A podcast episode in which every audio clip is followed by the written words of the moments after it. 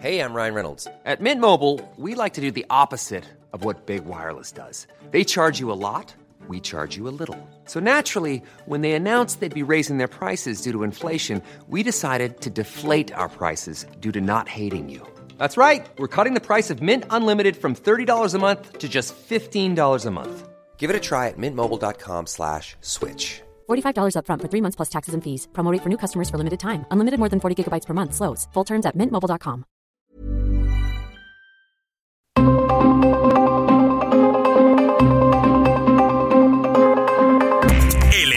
Radio presenta Zona de Noticias con Manuel Zamacona. Zona de Noticias, el epicentro de la información.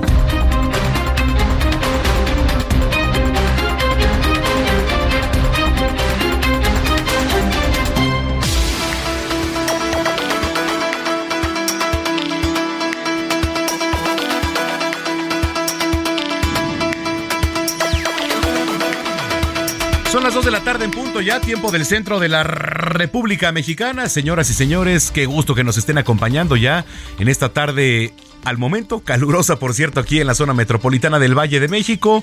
Hoy que es 29 de julio del año 2023, le damos la más cordial bienvenida aquí a Zona de Noticias a través de la señal de Heraldo Radio. Muchísimas gracias por estarnos acompañando y bueno, pues eh, ya sabe que usted también es partícipe y cómplice de este espacio, así que bueno, pues le damos las vías de comunicación que es arroba Samacona al aire. Le repito, arroba Samacona al aire y también eh, para que esté usted informado en www.heraldodemexico.com.mx. Ahí hay un apartado, dice radio y le va a dar automáticamente la transmisión completamente en vivo porque estamos desde Insurgente Sur 1271. Aquí está ubicada la Torre Carrachi y al interior nuestras instalaciones desde donde estamos transmitiendo completamente en vivo. Bueno, pues que por cierto, mándenos un mensaje de, de voz, un mensaje también este, de si quiere venir aquí a ver cómo se hace zona de noticias, también lo invitamos, claro que sí.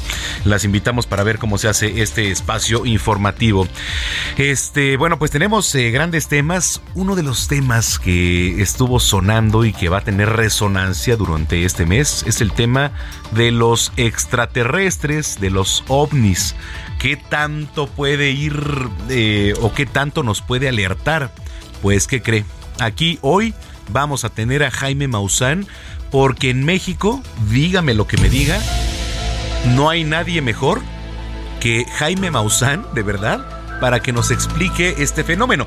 Pero además de Jaime Maussan, pues eh, vamos a tener a este Jesús García, es editor en jefe de política en la opinión allá en Estados Unidos, que nos va a poner un poquito en contexto qué es lo que pasó con esta declaración que hace un funcionario ex, por cierto, este perteneciente a pues a fuerzas avanzadas allá en Estados Unidos y nos va a explicar qué pasa, eh, qué pasa con estas declaraciones, si tenemos que estar en alerta o no. Yo creo que no, ¿no? Porque además se sabe desde hace mucho que, imagínese usted la galaxia es eh, pues infinita. Creo que no estamos solos, pero bueno, en fin, usted dígame si estamos solos o no estamos solos, si creo o no en eh, pues alguna energía o fuerzas o bueno, aquí se le llama ovni porque es objeto volador no identificado en cuanto al tema aéreo. Pero ya en cuanto a extraterrestres, pues eh, bufo también o UFO, el, el, UFO, sí. Pero este, a ver, usted dígame. No, este loco. ¿Eh? Mire. Ay, véale. Apúntele bien. Pálpele. Oiga, este, pero usted dígame si cree o no en esos temas. Está muy interesante el tema. Bueno, arroba Samacón al aire y también 55 80 69 79 42. Le repito, 55 80 69 79 42. Eh, le tengo regalos también hoy, así que síganos en redes sociales. Les tengo regalos hoy, boletos, no le voy a decir de qué, más adelante, mientras síganos en redes sociales. Bueno, pues cuando son las 2 de la tarde con 3 minutos, le saluda Manuel Zamacona. Vamos con lo más importante generado hasta el momento. Resumen inicial, lo más importante ocurrido hasta el momento.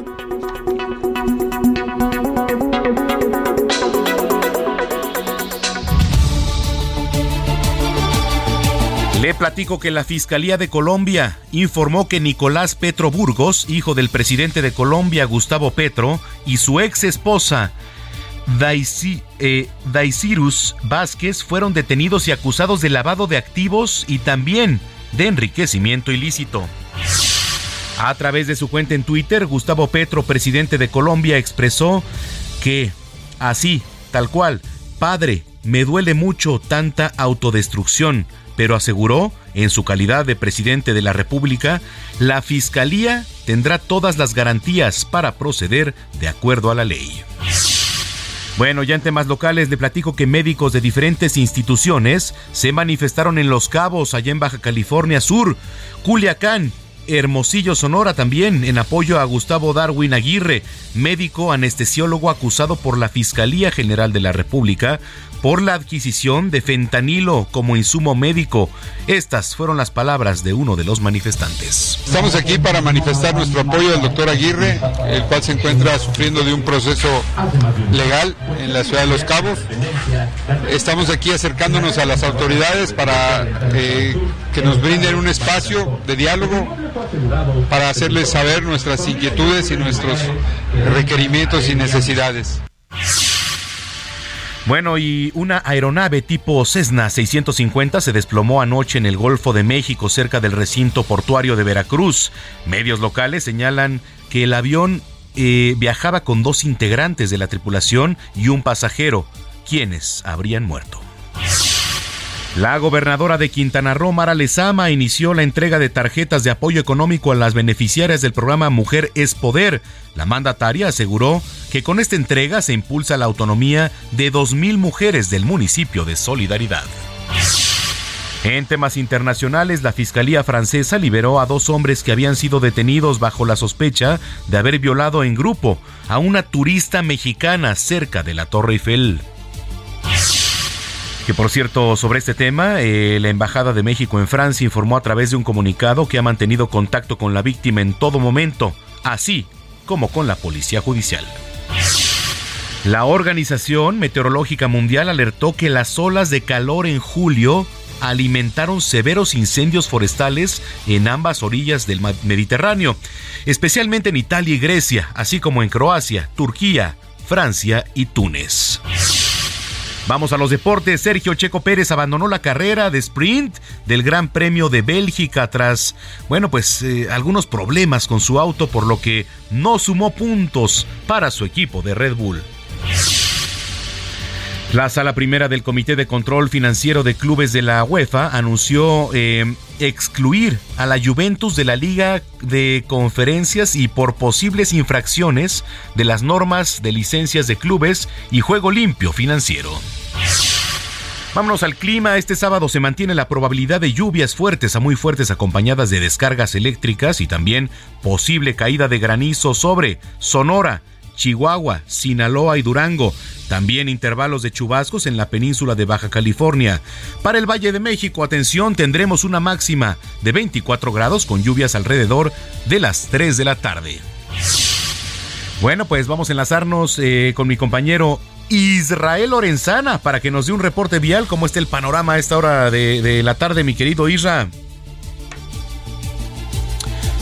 Pues Manuel Zamacona, muchísimas gracias, un gusto saludarte esta tarde. Fíjate que es una, pues, estar tranquila aquí en Calles del Centro Histórico.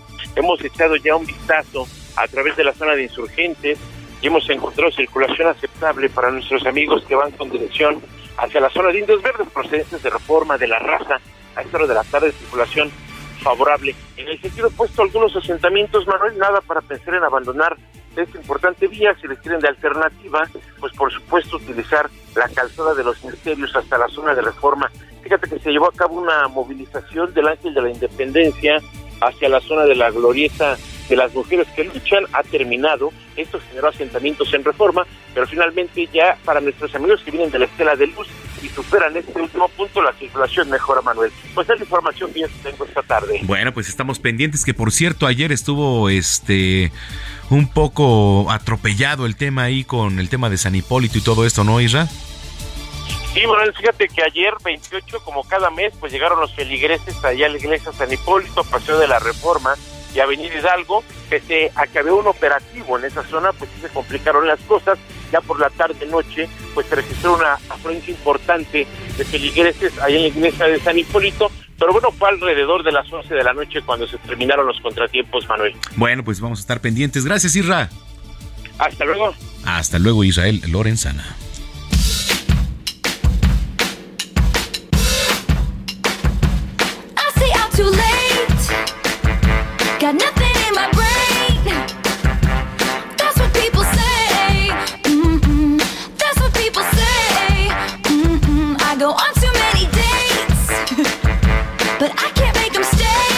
Bueno, pues los fans de Taylor Swift hicieron eh, temblar la tierra, dice, bueno, sí dice, hicieron temblar la tierra.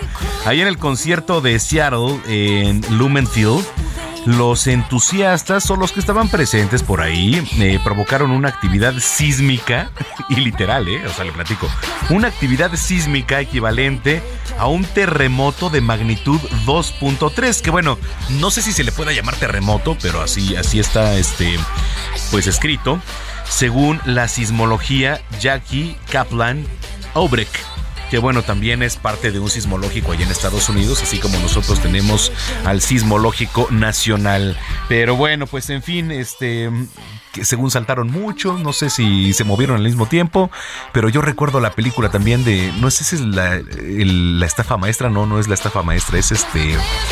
Bueno, ahorita le digo, es con Brad Pitt y, otros personajes. Este, que está buenísima y tiene que ver también con provocar, pues, temblores, eh, movimientos telúricos ahí. Pero en fin, ya son las 2 de la tarde con 10 minutos.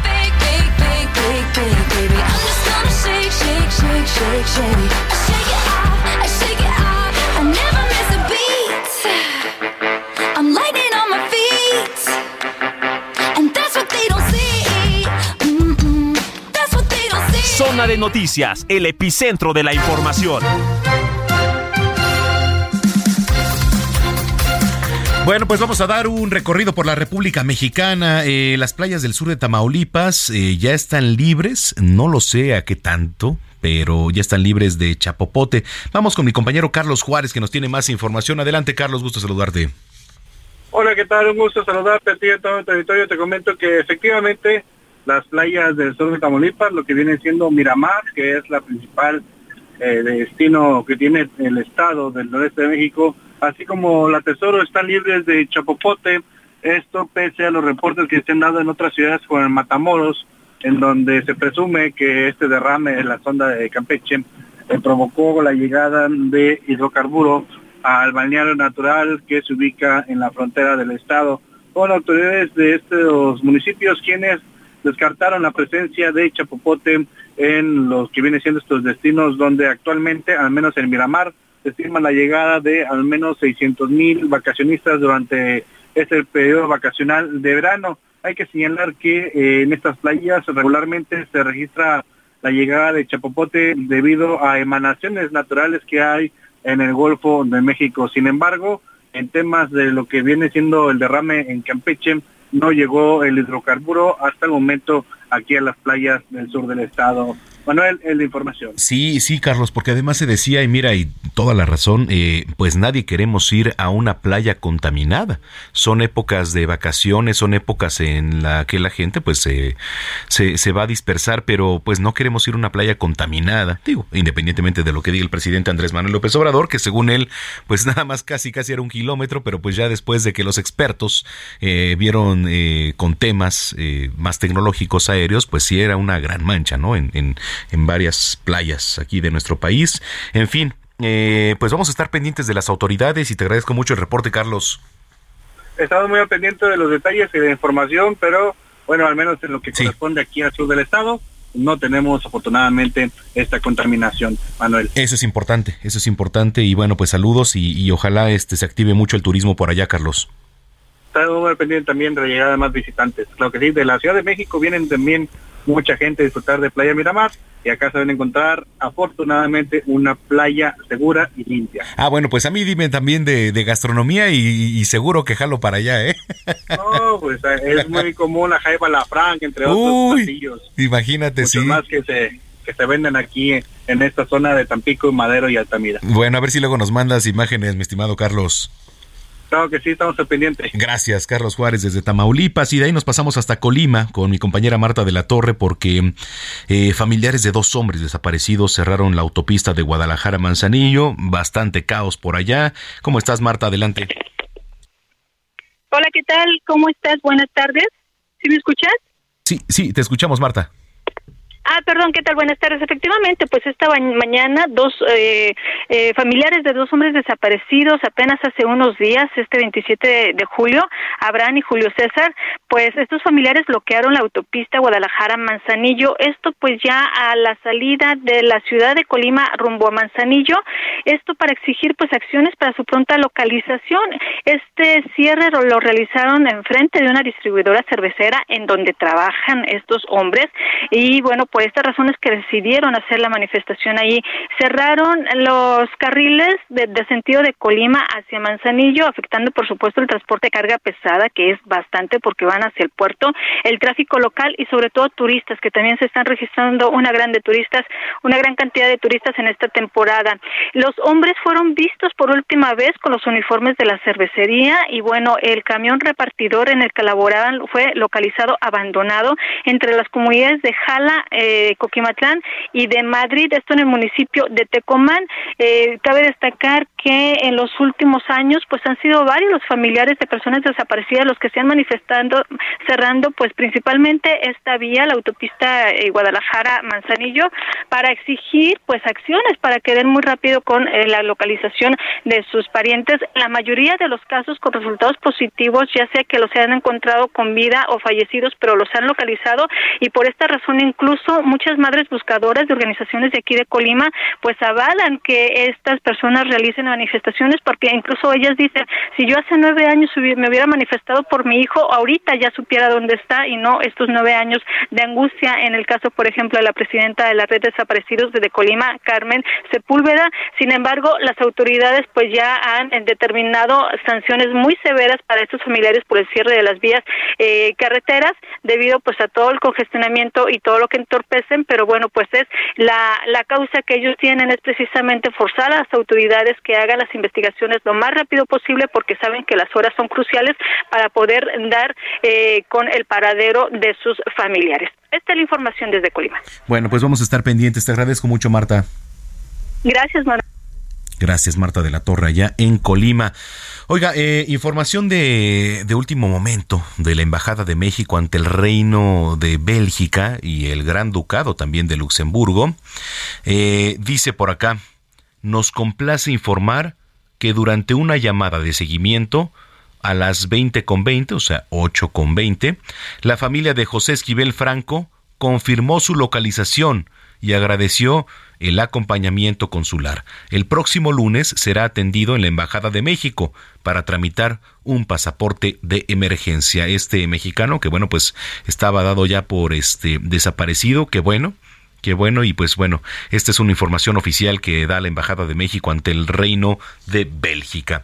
Dos de la tarde con 17 minutos, allá en Chihuahua, en el municipio eh, capital, prohibieron los corridos que hagan alusión a conductas violentas. Mire, y yo le voy a preguntar aquí su opinión. Yo la puedo dar y podrá estar o no de acuerdo conmigo. Cada quien consume lo que quiere, ¿no? Porque estamos en una sociedad libre y estamos... Eh, pues en una libertad, ciertamente, en donde podemos escuchar lo que se nos plazca. Es más, hay canales de YouTube en donde, de hecho, ya casi ni censuran realmente. Censuran muy poco y palabras que obviamente pues eh, son, son grotescas, que incitan a la violencia. Pero, eh, ¿qué tanto en la calle podemos ir escuchando? Bueno, usted va en su automóvil, puede ir escuchando lo que se le pegue la gana, ¿eh? Música ochentera, música de pop, música de banda, música de lo que se le antoje, ¿no? Yo lo hago. Bueno, escucho zona de noticias también, pero sí, este, sí, sí, es, sí, sí consumimos cada quien lo que se nos plazca lo que se nos plazca, ¿no? Y es libertad. Pero qué tanto también, eh, pues estamos dañando a la sociedad de enfrente. ¿Y a qué me refiero? Que bueno, pues eh, toda libertad también termina cuando empieza la de los demás. Entonces, eh, pues ahí hay una disruptiva eh, yo quisiera pedir su opinión y arroba Samacona al aire. Quiero leer sus comentarios. Digo, y, no tanto qué opina de, de, los corridos tumbados, de porque mire, siempre ha habido corridos, desde años, ¿eh? Desde los años eh, que usted me diga, desde la revolución, ha habido corridos. Pero bueno, pues se han ido, pues así lo quiere ver, agravado ¿no? En la música y en la letra con los tiempos, ¿no? Son un poco más fuertes, más vulgares, sí, sí lo son, la verdad. Pero bueno, pues cada quien consumimos lo, lo que queremos, ¿no? Entonces, eh, ¿qué tan libres somos? Eh, allá en Chihuahua nos platica Federico Guevara. Adelante, Federico. Muy buenas tardes, Manuel Zamacona. Y efectivamente, tras las reformas a los reglamentos aprobados en sesión de Cabildo, el presidente municipal Marco Bonilla dio a conocer que los intérpretes de reggaetón y corridos de los denominados tumbados que denigren a la mujer serán sancionados en el municipio de Chihuahua. Aseguró el alcalde que la máxima sanción administrativa será de 12 mil UMAS, es decir, aproximadamente un millón doscientos mil pesos. Esta multa, esta multa será para aquellos intérpretes que en eventos, conciertos y cualquier tipo de evento interpreten dichos estilos musicales. La noticia, si bien, fue recibida con escepticismo, abre de nuevo la controversia que existe con los llamados narcocorridos, que actualmente están prohibidos en su interpretación y donde ya es uso y costumbre que llegan los artistas, interpretan los narcocorridos y al final del evento pagan ellos mismos su sanción. Pero esto simplemente es un, para muchos, un mecanismo de, pues, vamos, para generar eh, un ingreso a las arcas, es el sentir eh, o el común denominador de la percepción entre la ciudadanía, porque sienten que al prohibirlos sucede lo contrario, o sea, se posicionan más este tipo de estilos musicales. Hasta aquí la información, eh, Manuel. Buenas tardes. Bueno, muchísimas gracias, gracias Federico Guevara, ¿no? Y entramos en controversia, le digo esto en Chihuahua, ¿eh? No, no, que en toda la República, que está prohibiendo los corridos tumbados y el reggaetón eh, en pleno, y no, bueno, y luego además en pleno estrellato de peso pluma, ¿no? Y además de peso pluma, de Junior H, de no sé qué, la verdad es que no conozco a más. Pero pues sí, estos géneros que se unen a la lista de, de los que tienen prohibido ya cantar sus temas en la ciudad de Chihuahua, que por cierto, este, a ver si hacemos contacto mañana con, con el alcalde de Chihuahua. Eh, te voy a pasar el número, Gina, para que mañana hagamos contacto con él y nos explique un poquito más de qué, de, de qué va el, el tema, ¿no? Porque, a ver, hasta dónde, qué pues sanciones va a haber, porque a ver, eh, mire, allá en Estados Unidos, en el Bronx, eh, iban con unas bocinotas y con las grabadoras escuchando lo que se les daba la gana. Yo me imagino que aquí en Chihuahua también pueden ir con las grabadoras o con una bocina escuchando lo que se les dé la gana. ¿No? Digo, porque pues es, es libertad también en la calle, ¿no? Cada quien. Pero también la libertad termina donde empieza la de los demás, ¿no? Si ya estás afectando a alguien, eh, pues también se puede quejar, claro. Pero bueno, pues vamos a platicar con el Cabildo mañana de Chihuahua. Y eso yo me comprometo, ¿eh? Porque es un gran tema.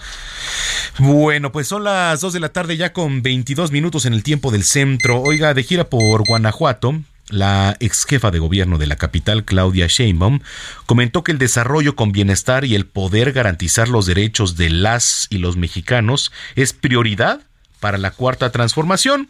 Eh, como es costumbre en estas asambleas, resaltó la importancia de darle continuidad al proyecto de nación que inició con el presidente Andrés Manuel López Obrador. Eh, recordó también que el gobierno del presidente inició con un cambio profundo en beneficio de las y los más pobres a través de programas como la pensión de adultos mayores, becas para jóvenes, apoyo al campo, obras también en todo el país. Bueno, pues eh, vamos a ir rápidamente a los temas musicales que ya nos los mandó aquí mi estimado Diego Iván González. Ah, acá está, vamos a ir con la primera rola que por cierto, eh, la selección musical de hoy, eh, estrenos, el día de ayer el rapero Travis Scott lanzó su tan esperado álbum Utopía y por eso estamos escuchando telequinesis. Ándale, que por cierto, ahorita se está desarrollando el Tomorrowland, si no me equivoco, y ha estado buenísimo, ¿eh? Por allá está Majo Montemayor, una gran amiga mía. A ver si mañana hacemos contacto con, con mi querida Majo. Es fin de año. Y también, regresando, le voy a platicar porque hoy, 29 de julio, se celebra el Día Internacional del Tigre.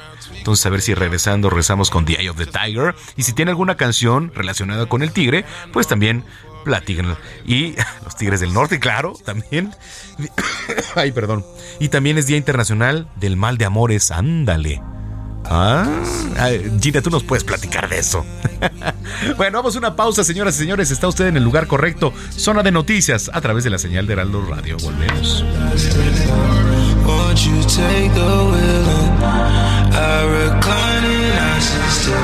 Might as well turn up now. He gon' pop up unannounced to the trumpets. Do you like the way it sounds? You know the future of the bounce. Hey, I can hear your thoughts so loud. I can hear the crowd so loud. Do you like the way it sounds? Hey, I can hear your thoughts so loud.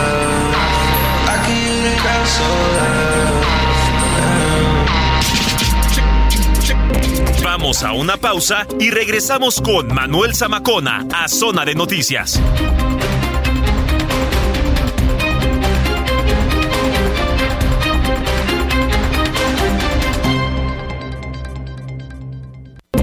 Ya estamos de regreso en Zona de Noticias con Manuel Zamacona por el Heraldo Radio.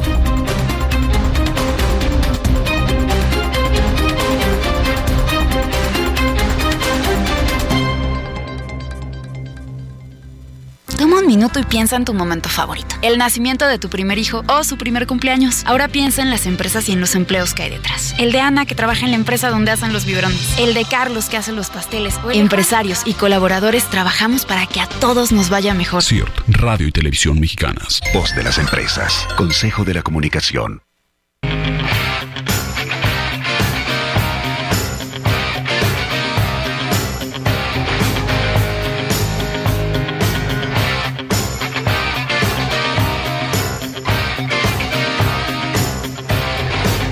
Las mejores rolas de todos los tiempos. Esta canción The Eye of the Tiger de Survivor. Durante la cumbre de El Tigre, que tuvo lugar allá en Rusia en el año 2010, año del tigre según la cultura china, se decretó que cada 29 de julio se celebraría el Día Internacional del Tigre. Bueno, pues esta iniciativa surgió del hasta entonces primer ministro de Rusia, hoy presidente del país, Vladimir Putin, quien eh, congregó a los líderes de los 13 países que aún cuentan con población de tigres en estado de libertad, que por cierto es un hermoso animal, de los más hermosos animales de toda la creación. ¿eh? Los países que firmaron el pacto de la cumbre fue Bangladesh, Bután, China, India, Indonesia, Camboya, Malasia, Nepal, Myanmar, Tailandia, Vietnam y, bueno, pues por supuesto Rusia. Eh, y gracias a esta iniciativa, ya para el año 2016 se reveló que los índices de la población mundial de tigres habían sufrido, habían sufrido un incremento pasando de 3.200 especímenes en 2010 a 3.890 en tan solo seis años. Todo un logro para las organizaciones de conservación de hábitat y también el medio ambiente. Pero bueno, más adelante le voy a platicar cuáles son las principales amenazas que ponen en riesgo a los tigres. Y que vive el tigre porque es uno de los eh, felinos y más importantes de toda la creación y para mí el más hermoso. El tigre, el tigre blanco, el tigre de Bengala es uno de los animales más elegantes que puede existir. Escríbame, arroba Samacón al aire.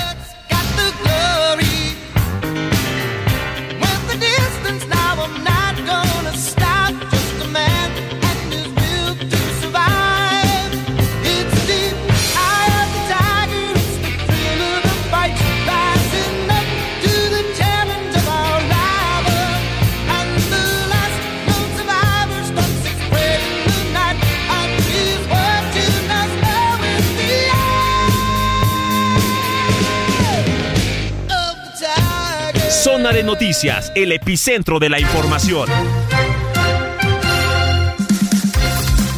Eh, antes de continuar, ayer eh, veía las declaraciones, digo, como todos los días las hace el presidente Andrés Manuel López Obrador, pero en particular señaló a la prensa de la Ciudad de México, o sea, a mí, a mis compañeras y a mis compañeros periodistas. Eh, se arrancó el presidente dentro de todo lo informativo o no informativo, según como usted lo capte, diciendo, digo, yo no pierdo mi tiempo viendo las, las, mañaneras porque, bueno, este ni siquiera se informa, se ataca. Como lo hizo el presidente Andrés Manuel López Obrador, diciendo que nosotros eh, prácticamente, y, le voy a buscar la declaración ahorita del día de ayer del presidente, eh, diciendo que si usted va en el auto, como nos va escuchando en este momento, mejor era mejor ponerle a una música clásica, ¿no? casi casi haciendo alusión, no, y no casi casi, ahorita le voy a poner la declaración, eh, echándonos la culpa a la prensa de la capital per se, porque dice, sí, eh, la gente está más expuesta en provincia, claro que está más expuesta, pues eh, sin duda, nuestro país, México, es uno, bueno, es el país más riesgoso para ejercer el periodismo más riesgoso. ¿Qué le pasó a Ciro Gómez Leiva? Aunque el presidente diga lo que diga, ¿qué le pasó a Ciro Gómez Leiva hace unos meses? Bueno, pues aquí digo, se tiene que decir. Ayer el presidente dice casi casi que nosotros tenemos la culpa de lo que pasa en el país. Pues no, señor presidente. Nosotros, la prensa, mis compañeras y mis compañeros periodistas, no tenemos la culpa de lo que pasa en el país. Nuestra responsabilidad es estar primero informados nosotros y así informar al auditorio. Así informar al auditorio, porque es nuestra primer responsabilidad y para eso nos pagan y por eso ejercimos una carrera de periodistas. Como cualquier persona lo hace, un médico, un arquitecto, un ingeniero. Yo soy periodista y mis compañeros también lo son y para eso nos pagan, para informar con credibilidad y aquí lo hacemos también, señor presidente. Aquí lo hacemos también. Y lo hacemos con tal responsabilidad que la gente nos viene escuchando, ¿sí? Y yo también tengo la responsabilidad de decirle que eso no se hace.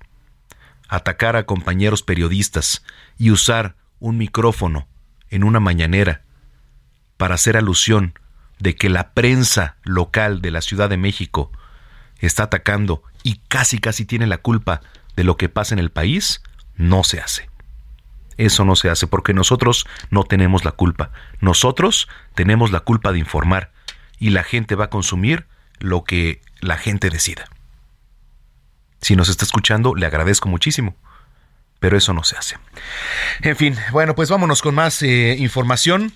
Esta semana se reunieron autoridades, por cierto, estadounidenses, canadienses y mexicanas para hablar de seguridad en las tres naciones. Eh, ¿Cuáles son las conclusiones a qué llegaron? Eh, digo, el vaivén. Me va a dar mucho gusto platicarlo con mi estimado Víctor Hernández, que es maestro del Diplomado de Seguridad en la Ibero de Puebla y experto en temas de seguridad. Víctor, qué gusto.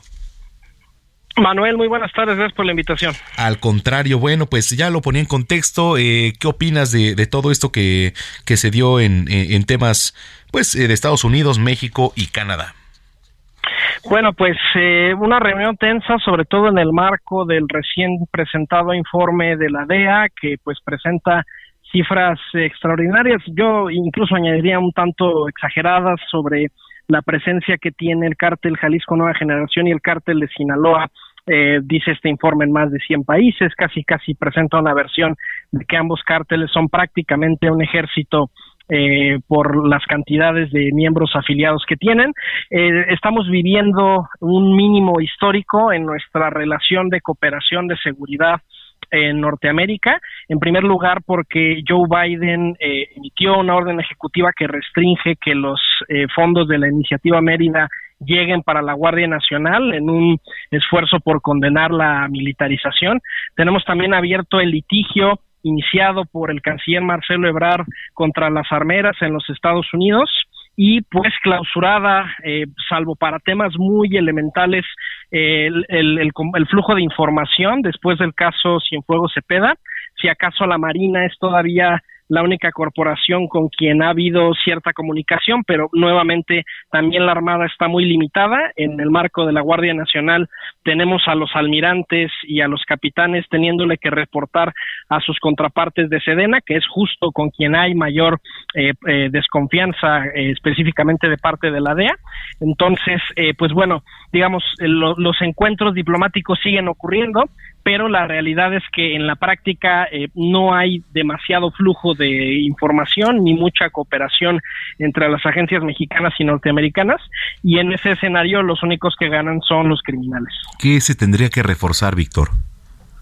Eh, a ver, primero tenemos que dejar de querer reinventar el agua tibia. Cada sexenio que empieza tiene la brillante idea de decir, ah, voy a abrir un grupo de alto nivel, ¿no? Un famoso eh, grupo de diálogo con los norteamericanos que, que, para los cuales ellos ya están fastidiados porque cada administración les cambian a los interlocutores. El problema de esta mentalidad mexicana es que pues a quien se envía, a, en quien se deposita la responsabilidad suelen ser el secretario de Estado, quien sea el canciller o quien sea el secretario de Seguridad Pública, pero lo que los norteamericanos quieren son canales institucionales, que no importa quién sea la cabeza tengan el mismo interlocutor, la misma oficina con quienes puedan estar compartiendo información. Número dos, se necesita confianza, porque ya casos como los de García Luna o Cienfuegos Cepeda, pues erosionan porque al final si tu interlocutor es el secretario de Estado y después el secretario de Estado acaba siendo investigado por narcotráfico, pues eso por supuesto que desincentiva el que se comparta la información más importante eh, y pues hay que entender que es una dimensión compartida. Eh, el problema de los norteamericanos es que para ellos es muy cómodo hablar del lado del fentanilo y del lado de lo que nosotros no hacemos, pero al final el mercado que compra las drogas es el que está allá, el mercado que provee de las armas es el que está allá, eh, y pues no podemos seguir negociando esto como agendas separadas porque al final son parte del mismo fenómeno. Sí, efectivamente. Y hablando, digo, ya eh, en México en particular, eh, pues hablamos de las Fuerzas Armadas, que es una de las instituciones más respetadas, hablando específicamente del ejército, pero eh, volteando a ver todo lo que pasa, digo, porque tenemos puntos rojos aquí, Víctor, y no me dejarás mentir, eh, que se llama primero Guanajuato, después Zacatecas, después em, Guerrero, etcétera, los, los estados que, que siempre prácticamente han estado en rojos, que tanto la Guardia Nacional, desde la implementación que hizo el presidente Andrés Manuel López Obrador, esta iniciativa, ha servido desde tu perspectiva, Víctor. Pues las estadísticas no mienten, la estrategia no ha servido de nada. Eh, y tan no ha servido de nada que el gobierno federal se ha visto forzado a tener que manipular las estadísticas de homicidios. Ahora que el INEGI reportó los preliminares de homicidios del año pasado, que el, conteo eh, oficial todavía lo tendremos en un par de meses, eh, pues de inmediato advirtieron todas las organizaciones de la sociedad civil y los académicos que el cálculo viene manipulado. Ok, a lo mejor el homicidio eh, viene bajando, pero incrementan al mismo tiempo las desapariciones o otros delitos contra la vida. No es que realmente la estrategia esté funcionando, sino que en la práctica el presidente López Obrador parece que se quedó congelado en el último año del presidente Enrique Peña Nieto, que más o menos esos son los resultados que ha estado entregando, eh, el promedio de homicidios ya totales, porque ya, ya prácticamente se acabó el sexenio, el presidente López Obrador acabó siendo superior al de sus predecesores y en los totales entregó muchos más homicidios. Felipe Calderón entregó un total de 120 mil homicidios, eh, Enrique Peña entregó 150 mil, por redondearlo, eh, y el presidente López Obrador, si bien le va, va a acabar entregando unos 180 mil para diciembre que el año que viene. La Guardia Nacional, pues fue eso, fue una policía creada al vapor, simulada, donde solamente se repintaron camionetas de Sedena y de Policía Federal ahora de blanco, pero la realidad es que tenemos menos personal federal porque se está despidiendo a lo poco que queda de la Policía Federal eh, de aquí a que acaba el sexenio eh, y no está la Guardia Nacional desplegada donde hace falta. La tuvimos en el metro de la Ciudad de México sin saber pues cuál era la razón de que se ocupara ese personal. No la vemos en los puntos rojos del país, eh, sino pues más bien en estados que están relativamente tranquilos y que en realidad no, no hay una justificación operativa para que estén ahí desplegados. Bueno, pues siempre, siempre es importante escuchar tu análisis, Víctor. Oye, la gente que te viene escuchando a esta hora de la tarde, ¿en dónde te puede seguir? Y por supuesto también el libro que, que es este bastante interesante que, pues, has eh, escrito. Eh, te diría mi Twitter, pero con eso que ya cambió de nombre, bueno, les, les doy. Ah, sí, ahora es eh, ex. no, me, no me acostumbro, ¿eh? arroba arbitrus 1805, eh, para seguir hablando de estos temas, bueno, e invitarles a, a leer el, libro Montesquieu y la construcción de la paz internacional, que es justo pues hablar sobre cómo se construye eh, cómo se construye la paz después de un conflicto, cómo prevenir el conflicto a la luz de este filósofo francés. Correcto. Bueno, pues te mando un abrazo y pronto nos vemos aquí en cabina, Víctor. Muchas gracias. Un abrazo para ti y para todo el auditorio. Igualmente, Víctor Hernández, maestro del Diplomado de Seguridad en Ibero de Puebla y experto en temas de seguridad. Dos de la tarde ya con 44 minutos. Zona de noticias, el epicentro de la información.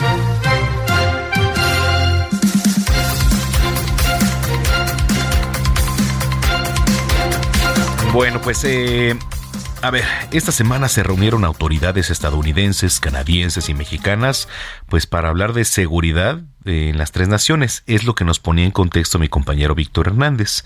Pero a la par, tres exmilitares estadounidenses aseguraron eh, en la tercera de una serie de audiencias ahí en el Capitolio que el Pentágono mantiene, digo, en el más alto secretismo, uno que ha durado más de una década, información clasificada sobre pues cosas que no conocemos y que aquí se le denominan objetos no identificados, ovnis. Efectivamente, así como la canción, si usted ve películas de ovnis, deje IT. Deje IT, bueno, aparte porque es una película bonita, ¿no? Este, el Día de la Independencia, Oblivion, eh, lo que usted me diga, eh, pues, The Rival, ¿cuál? The Rival. ¿De quién? Amy Adams. A ver cuál. Ándale. Y Jeremy Renner. Órale. Ahorita platicamos de, de, películas, este, pero bueno, pues esto ya se volvió una realidad aquí. Y entonces este tema se vuelve exponencial y demasiado interesante. Por demás, me da mucho gusto saludar hoy y agradezco mucho que haya tomado la comunicación Jesús García, editor en jefe de Política en la Opinión, allá en Estados Unidos. Jesús, muchísimas gracias. ¿Qué tal? Muy buenas tardes. Muchísimas gracias por la invitación. Un gusto participar aquí. Al contrario, tú que estás allá, platícanos cómo se está viviendo, pues todo esto que sin duda es un tema que eh, lejos del morbo también genera pues controversia, preocupación en, muchas personas. ¿Cómo empezar a entender todo lo que está ocurriendo, Jesús? Pues mira, eh, estamos viendo por primera vez, digamos, eh, de una manera ya mucho más seria, hablando de estas temáticas, bueno, a la que hemos estado expuestos básicamente todo el mundo a través de la cultura pop de los ovnis, como bien se estaba señalando, a través de películas, series, etcétera, pero ahora se está hablando de una manera mucho más seria debido justamente a los informes que han surgido del Pentágono sobre los objetos que no son identificados y que ellos llaman eh, acción como efectos anormales y que, bueno, las siglas que nos están utilizando acá es UAP, no, los están utilizando como UFOs o como... Se cortó, se cortó la comunicación. Digo, fueron los ovnis. Sí, sí, sí, fueron ellos. Fueron, los culpables de que se cortara la comunicación. Pero a ver, eh, ahorita que nos estaba platicando Jesús García, que es editor en jefe de política en la opinión allá en Estados Unidos, un subcomité del Congreso de Estados Unidos eh, ha pedido al gobierno incluso que se informe de los datos que tiene sobre estos objetos voladores no identificados tras la declaración de los exmiembros del ejército. Ya te tenemos otra vez, Jesús, adelante. Sí, perdón, ahí se cortó. Y bueno, lo que señalaba es que pues no los están llamando como UFOs o ovnis, sino con esta nueva, estas nuevas siglas que son WAPs. Estos WAPs, porque son fenómenos anormales o que les llaman así, que son situaciones que no saben cómo explicar. Entonces, básicamente va en dos vertientes. La primera es tratan de entender si estos fenómenos no tienen que ver con tecnología extranjera que Estados Unidos no está entendiendo o que nunca ha tenido acceso a ella, o realmente se trata de personajes de otra galaxia o de otros planetas. Ahora, David Grosh, que es el principal, digamos, el que presentó el testimonio más poderoso, él es importante porque él dirigió durante varios años la única oficina que existía hasta hace unos años en el Pentágono justamente haciendo los reportes sobre este tipo de avistamientos por parte del ejército. Porque hay reconocer que Estados Unidos tiene desplegados soldados en varias partes del mundo y en varias partes en Estados Unidos, incluso zonas remotas que pues nosotros no tenemos acceso, donde hacían ejercicios y llegaban a ver esos tipos de habitamientos y entonces este personaje David Grosh pues juntó toda esta información. Él dejó la oficina del Pentágono y después empezó a revelar parte de esta información, ante lo cual el Pentágono tuvo que hacer un informe, entregó al Congreso y hace un año y medio entregó el primer informe señalando que hubo 600 avistamientos que no pudo explicar y este último año, en mayo, señaló que eran 800. Entonces, no ha podido explicar, pero lo más importante que reveló David Roach fue cuando le preguntan directamente, ¿tiene Estados Unidos, el Pentágono, algún elemento para decirnos, ¿tiene algún resto de naves o de seres de otros planetas? Sí, tenemos restos de naves. Ah, ¿y de esas naves se recuperó algún piloto? Sí, no algún elemento biológico no humano. Es decir, no se les mencionó creciendo ovnis, no es ET, como mucha gente lo ha estado manejando. No sabemos exactamente, pero aquí hay una cosa muy importante. David Grosh y los otros dos personajes que también eran militares señalaron que no que tenían primero miedo de revelar esto porque sí habían tenido ya amenazas a su propia vida y en segunda que la información cuando les preguntaban directamente a los congresistas dónde tenemos que preguntar los congresistas dijeron díganos dónde con quiénes tenemos que pedir los reportes ellos señalaban y David Grosh fue particular. No puedo decirlo públicamente, pero en privado le puedo como guiar sobre quién es la persona o el área a la que usted tiene que referirse. Oye, está muy interesante todo esto. Oye, ¿cómo reacciona tú que estás por allá, Jesús, la, la prensa internacional? Digo, porque la, la, prensa internacional me refiero también, digo, a todos, ¿no? Eh, en Italia, en Bélgica, aquí en México, pues reaccionamos de una forma, ¿no? Pero en Estados Unidos, que lo tienen más fresco por allá, ¿cómo, cómo, se, cómo se palpa, cómo se siente por allá la, la prensa, este Jesús? Mira, eh, hace tres años los primeros reportes y se hacía como en tono de burla, los reportes que empezamos a ver. El New York Times publicó un, un reporte más amplio, incluyendo David Grosh y otras fuentes, tratando como de hacer más serio el reporte. Fue el de los primeros medios que lo hizo. Y después, con esta audiencia, fue tú veías todos los medios, televisión, radio, los portales, todo muy serio, ¿eh? O sea, no, se le desacreditó para nada a ninguno de estos personajes por el por el por el pasado que tiene cada uno de ellos. Incluso uno de ellos dirige ahorita una organización que integra ex eh, pilotos del, del de la Armada y también ya está integrando civiles, me parece.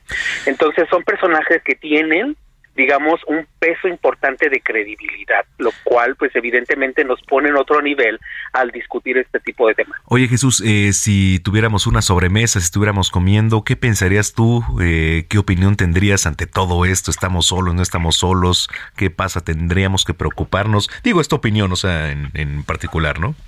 Mira, yo lo veo en dos en dos perspectivas. La primera es que eh, yo no, a mí me ha preguntado así directamente. ¿Tú tú crees que existan? Yo digo, el universo es tan vasto que yo no creo que estemos solos. Claro, totalmente. En primer lugar. En segundo lugar, yo no yo no nunca he tenido una experiencia de este tipo, nunca he visto de cerca algo. He visto muchos videos, pero mi mente está abierta a decir, puede existir. O sea, sí estoy en esto. Pero una cosa que me llama la atención, y yo creo que está ahí hasta donde nos iremos eh, y donde se irá el Congreso y el Pentágono, es decir, esta tecnología puede ser de, por ejemplo, de países como China, que tiene un desarrollo claro, Rusia, que muchos desconocen. Entonces, lo, y hay, hubo descripciones sobre movimientos de las naves que dicen es que esa tecnología, no, por lo que tenemos ahora, no podríamos tenerla ni en 10 años. Entonces, eso es lo que llama más la atención. Entonces, lo que están enfocado mucho es al tema de seguridad nacional. Tú tocas tema de seguridad nacional en Estados Unidos y es se pone en el top de prioridades. Entonces, entonces eso ya es un tema que se está poniendo en ese top de prioridad. Eso por un lado. Es tan serio el tema que esta semana, eh, la, bueno, la semana pasada, se aprobó en el Congreso una ley que va a obligar, que obligaría al Pentágono a hacer reportes puntuales a los congresistas sobre todos los fenómenos que ha encontrado. Y si decide clasificar la información, tiene que exponer por qué la está clasificando. O sea, no puede decir nada más, pues encontré tantos y no pues puedo decir. No, tienes que decir por qué no puedes revelar esta información. Claro. Todavía falta una discusión adicional porque esta, esta ley se tiene que poner en conjunto con la Cámara de Representantes, se aprobó en el Senado, pero es un avance, nos pone en una perspectiva distinta. Lo otro es que es un asunto de ambos partidos. No estamos viendo a los republicanos yéndose solos o a los demócratas. No, estamos viendo a los dos partidos sí. hombro a hombro trabajando esta temática e empujándola de queremos saber qué está pasando, porque es algo está ocurriendo y queremos saberlo. Bueno, pues vamos a estar muy pendientes, este Jesús, muchísimas gracias y este si lo permites, pues estar en comunicación contigo. Claro que sí, un gusto y muchísimas gracias por la invitación. Buenas tardes. Muy buena tarde, Jesús García, editor en jefe de Política en la Opinión de Estados Unidos. Bueno, vamos a una pausa. Ya le vamos a marcar ahorita a Jaime Maussan, y no es broma, no es broma. Eh, eh, le estamos marcando ya a Jaime Maussan para que regresando del corte nos platique un poquito más eh, pues de todo este tema de los extraterrestres. Digo, es un tema por demás interesante. Y yo quisiera saber su opinión, arroba Samacona al aire. Y al 55 80 69 79 42. Le repito, 55 80 69 79 42. Se me habían olvidado, tenemos boletos también para el Consejo Mundial de Lucha Libre, para que usted se vaya a las luchas. La mejor lucha libre del mundo es la del Consejo Mundial de Lucha Libre. Bueno, pues regresando les voy a regalar boletos. Vamos a hablar con Jaime Maussan. Vamos y regresamos. Hey, I'm Ryan Reynolds. Recently, I asked Mint Mobile's legal team if big wireless companies are allowed to raise prices due to inflation. They said yes. And then when I asked if raising prices technically violates those onerous two year contracts, they said, What the f are you talking about, you insane Hollywood ass? So to recap, we're cutting the price of Mint Unlimited from $30 a month to just $15 a month. Give it a try at mintmobile.com slash switch. $45 up front for three months plus taxes and fees. Promoting for new customers for limited time. Unlimited more than 40 gigabytes per month. Slows. Full terms at mintmobile.com. Vamos a una pausa y regresamos con Manuel Zamacona a Zona de Noticias.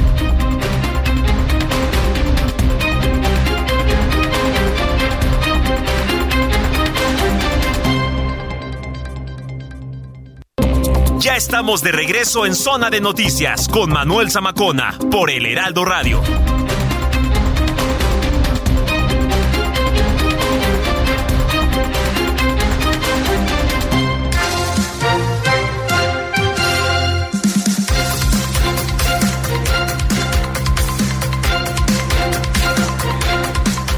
Bueno, pues ya son las 3 de la tarde en punto en el tiempo del centro de la República Mexicana. Muchísimas gracias por estar en sintonía, si es que ya estaba y si lo acaba de hacer, bienvenida, bienvenido a este espacio que es la mejor revista del fin de semana. Eh, nos escribe Guillermo Muñoz, dice felicitaciones por tus palabras sobre la profesión de periodistas, completamente de acuerdo que ustedes nos transmiten los hechos y los acontecimientos, pero jamás serían ustedes la causa de esos fenómenos antisociales.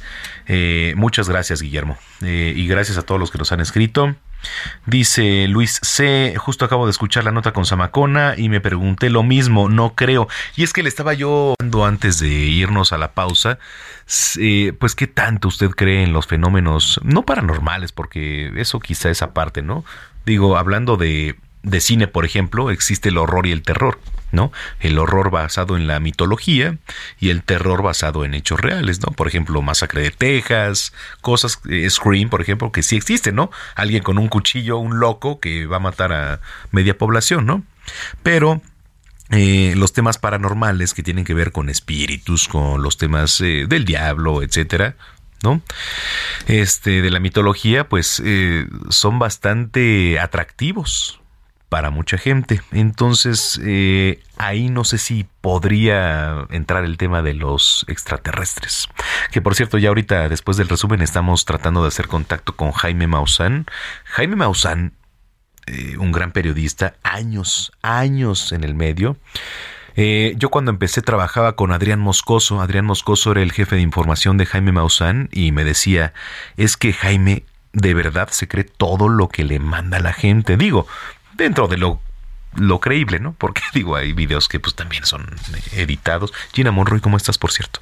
Hola, ¿qué tal? Muy buenas tardes. Oye, yo también trabajé un tiempo para con Jaime Maussan, ¿sí? Es cierto, ya te he contado. ¿Qué tal? Sí, pues padre, porque a mí me tocaba a veces este recibir las llamadas del público que todo el tiempo sonaba el teléfono. Sí. Anotábamos lo que nos decía la gente y eso se pasaba como con filtros y ya el señor Maussan nos decía, esto sí, esto no, y empezaban a darle seguimiento. Era muy interesante, la verdad. ¿eh? Muy periodista porque si tú pones en México eh, la batuta, ¿no? Realmente el único que habla de esos temas es Jaime Maussan. Totalmente. ¿eh? Es Jaime Maussan, ¿no? Y ahorita lo estamos contactando. Estamos tratando de contactar a, a- a Jaime Maussan. Así es. Desde la época, como dice Héctor Vieira, de 60, 60 minutos. minutos. Sí, efectivamente. Sí, y la verdad creo que todos, todos tenemos en el radar alguno de sus programas. Sí. ¿No? Eh, que nos quedábamos Tercer ahí. Milenio. Sí, tercer milenio. Era muy, muy interesante. Aparte, eh, también él le gusta mucho hablar sobre esto del medio sustentable, el daño que le hemos hecho al planeta. Y también su contenido en ese sentido era muy interesante. Creo que es algo mu- muy padre ponerlo ahorita en la mesa. Sí. ¿no? Estos temas. Sí, sí, sí está padre porque este lejos de que sean temas, temas, perdón, eh, con algún morbo, porque es, es un morbo, ¿eh? Lo, lo, lo que se está viviendo con el tema de, pues, de cosas que no conocemos. Digo, Así y es. ponerle palabra a lo mejor son extraterrestres, ovnis, que significa objetos voladores no identificados. Este es un tema por demás interesante. Entonces, sí me gustaría, si usted ha visto algún avistamiento, como se le dice, y este tiene fotos, háganlo saber, manden las fotos, aquí lo retuiteamos. ¿Tú alguna vez has visto? Nunca, No, nunca, pero una persona eh, el día viernes, no es cierto, el jueves, perdón, me, me hizo saber, eh, porque hay, digo, en, en muchas partes del país, eh, lugares con mucha energía, ¿no?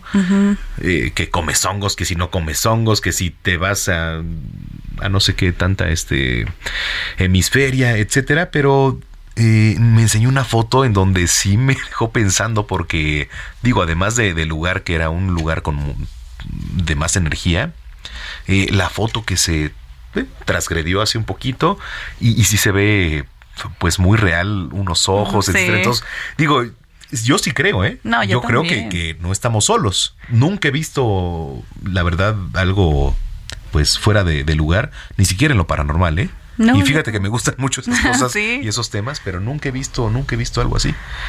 Bueno, No sé. pues ya haremos contacto y nos contarán más de esto.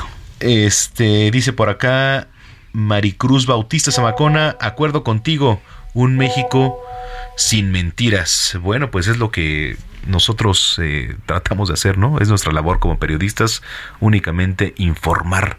Nosotros, y créame, yo no tengo influencia en el sistema de salud, yo no tengo influencia en el sistema de comunicaciones y transportes, yo no tengo influencia en el aeropuerto, en nada, pero sí tengo influencia en este micrófono. Y ahí sí le voy a decir que le estoy informando. Y le estoy informando con veracidad. Y le estoy informando lo que pasa. Yo no tengo la culpa de lo que pasa en el país, como dice el presidente. En fin, bueno, pues ya son las 3 de la tarde con 6 minutos. Vamos con lo más importante. Ya está aquí Gina Monroy hasta el momento. Me amo, me amo, siento, me amo, te amo. El resumen de las 3 con Georgina Monroy.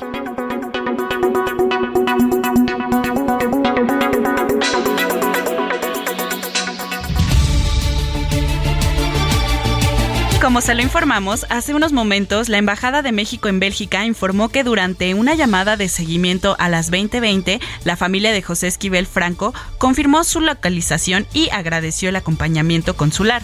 El próximo lunes será atendido en la Embajada de México. Christopher, hijo de Jesús, Edith N y Laura N, fue entregado a sus abuelos eh, después de varios días de haber quedado a cargo del Sistema para el Desarrollo Integral de la Familia del Estado de México, mientras sus padres se encuentran en prisión por haber agredido a la profesora Brenda Moreno en el Colegio Frida Kahlo en Cuautitlán Izcalli, Estado de México. La Unidad para la Defensa de los Derechos Humanos de la Secretaría de Gobernación, con participación de 22 secretarías de gobierno y 23 fiscalías de las entidades federativas, llevó a cabo una reunión de trabajo con relación al Mecanismo Nacional de Seguimiento para la Atención de las Recomendaciones del Comité de las Naciones Unidas contra las Desapariciones Forzadas.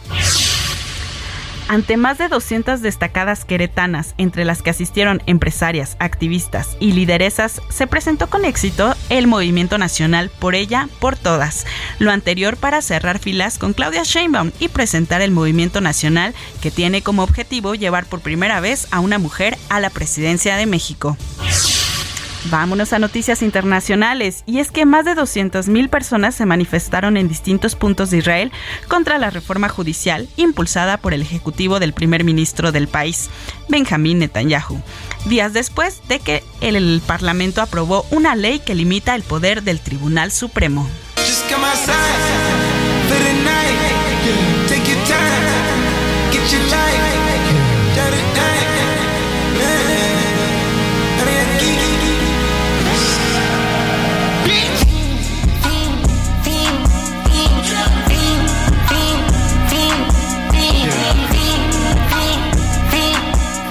128 de streams es la cantidad, bueno, 128 mil de streams es la cantidad que ha sumado en su...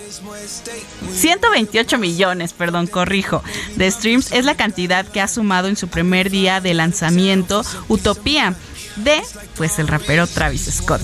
Con estas cifras, Travis obtiene el mejor debut del año y el quinto mejor de la historia de Spotify.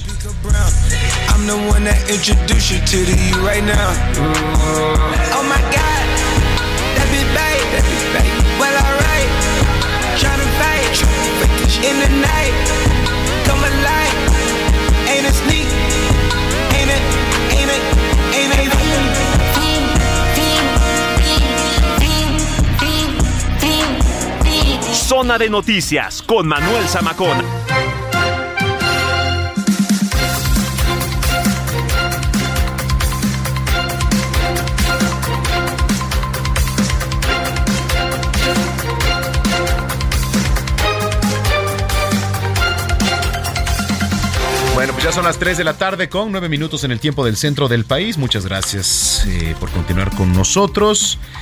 Eh, bueno, pues llegó una de las secciones consentidas aquí en Zona de Noticias, que es GastroLab, con nuestra querida chef Paulina Abascal, a quien saludo como siempre con mucho gusto. ¿Cómo estás, Pau?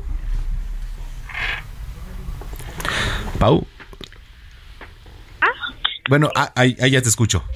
Ya, ¿cómo estás, Manuel? Me da muchísimo gusto estar en comunicación contigo y saludar a todos los radioescuchas. Igualmente, oye, pues eh, con el gusto de saludarte hoy, eh, que por cierto, bueno, ya no logro aquí ver que cómo está el clima, pero pues siempre nos preparas tú platillos acorde. Tú dime con qué nos vamos. Fíjate que ya sabemos que estuve en Italia, me quedé enamorada de la comida italiana. Yo les traigo una receta de gnocchis con salsa rosa. ¿Te late? Ándale, perfecto. Pues mira, si quieres tomar nota, para los ñoquis vas a necesitar medio kilo de papas Ajá.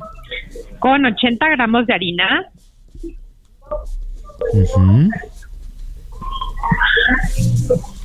Sí. Una pizca de nuez moscada y sal para sazonar. Una pizca de nuez moscada. Y sal para sazonar. Y sal, correcto. Entonces, vas a pelar tus papas y las vas a cocer a partir de agua fría hasta que estén súper suavecitas. Ajá. Y después con un machucador como los que todos usamos en México para los frijoles, vas a agregar todos los ingredientes y se te va a hacer una masita. Ok. Ok. Esa masita es el gnocchi que va a estar en crudo, entonces puedes extender como un cilindrito muy delgadito y cortarlos del mismo tamaño para poderlos poner en agua hirviendo con sal y poderlos cocer. Ok. Hay que recordar, Manuel, que siempre todas las pastas que son frescas, que están hechas hacia el momento, se cuecen de volada. Entonces, tú vas a tener tus ñoquis, los echas en el agua hirviendo con sal y en menos de tres minutos empiezan a flotar. Los que ya flotan son los que ya están cocidos. Ok, son los que los que tienes que sacar, ¿no? O sea, los que tienes que apartar. Los que ya van flotando los vas sacando, les vas poniendo aceite de oliva para que no se peguen entre sí y de pronto ya tienes todos tus ñoquis cocidos con el aceite de oliva para que no se peguen. Ok, ese es buen punto, aceite de oliva. Ajá. Ajá. Por otro lado, en una sartén vas a poner más aceite de oliva. Ajá. mantequilla, Ajá. tres jitomates picados, Ujú. Ok, ajo, cebolla y albahaca. ok. Y vas a dejar que ahí se te empiece a reducir y a sazonar todo esto para lograr hacer como un puré de tomate. Ok. Una vez que tienes tu puré de tomate, lo vas a pasar a la licuadora y vas a agregar crema. ¿Y agregar qué? Crema. Agregar crema, lo vas a moler, Ajá. lo pasas por un colador, Ajá. lo vuelves a calentar y se lo vas a agregar a tus ñoquis. Ok, es como una salsa, ¿no? Es tu salsa rosa. Es el puré de tomate con crema se le conoce como salsa rosa. Ok, perfecto. Y Manuel, pues yo creo que el queso parmesano nunca es suficiente, pero póngale Nunca. mucho queso parmesano, por favor, y a disfrutar. Oye, a ver, pues para la gente que nos viene escuchando, rápidamente esta receta, eh, se necesita medio kilo de papa, 80 gramos de harina, una pieza de nuez eh, moscada y también sal. Vamos a pelar las papas y eh, las vamos a, poner con agua fría. Después eh, los vamos a machucar y agregar todos los ingredientes, machucar, pero, pero bien machucadas, ¿no? Para que pase eh, los ingredientes y... eh, ay, ¿qué le puse aquí? El, el gnocchi.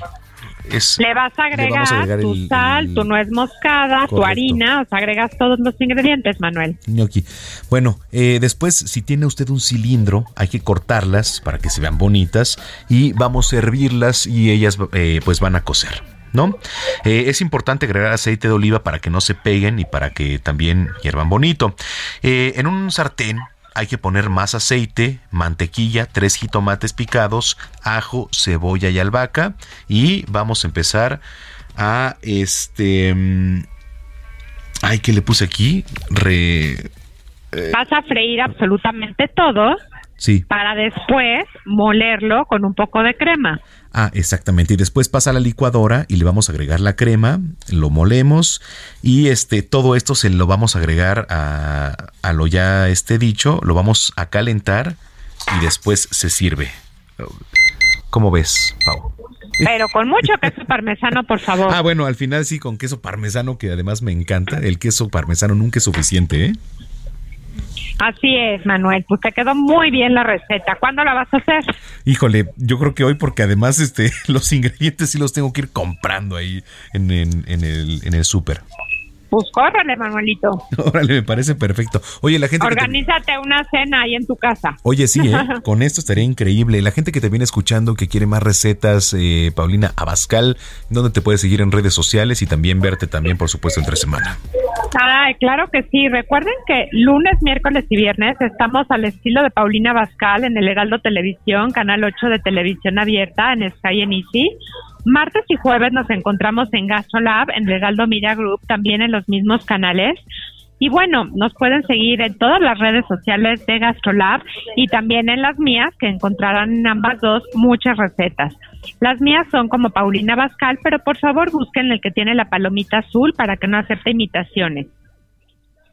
Bueno, pues te mando un gran abrazo, que tengas buen fin de semana, Paulina Abascal, y nos escuchamos el próximo fin de semana. Igualmente, Manuel, me da mucho gusto saludarte y un fuerte abrazo a todos los que nos escuchan. Muchísimas gracias, Paulina Abascal, aquí en Zona de Noticias, 3 de la tarde, ya 16 minutos. Mujer Plena con Paulina Mosurrutia.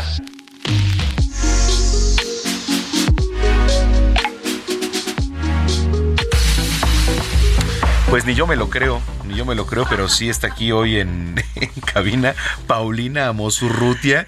Ya digo, me voy a, tom- voy a aprovechar para tomar una sesión de fotos ahorita, ¿no? Por supuesto, nos hace falta. Señor Zamacona, le agradezco Hombre. que me permita entrar a, a su cabina, que siempre es una delicia. Sí, es de todos, es de todos, pero también es tuya, ¿eh? Me gusta, me Siéntete en gusta. casa.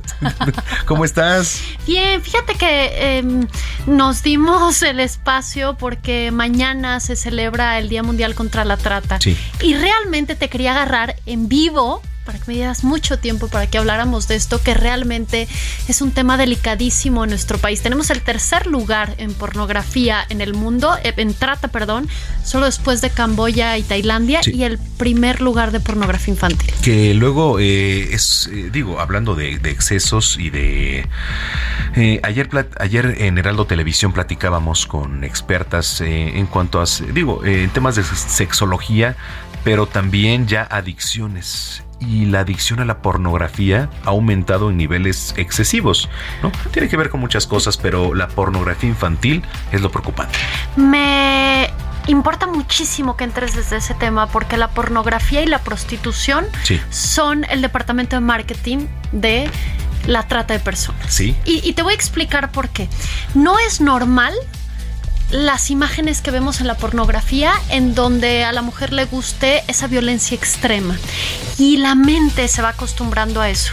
Y luego los hombres mayormente que ven este tipo de material esperan replicarlo en la vida real. Y claramente en una relación sana y sensata no va a pasar y entonces buscan prostitución. Y quiero darte unos datos para que entendamos cómo se liga con la trata de personas. En las cifras en México aproximadamente entre 500 mil y 800 mil mujeres están en prostitución y en datos que a mí no me parecen muy fidedignos, pero bueno, solo una de cada diez está ahí, vamos a decirle por gusto, entre comillados, si así lo pudiéramos decir.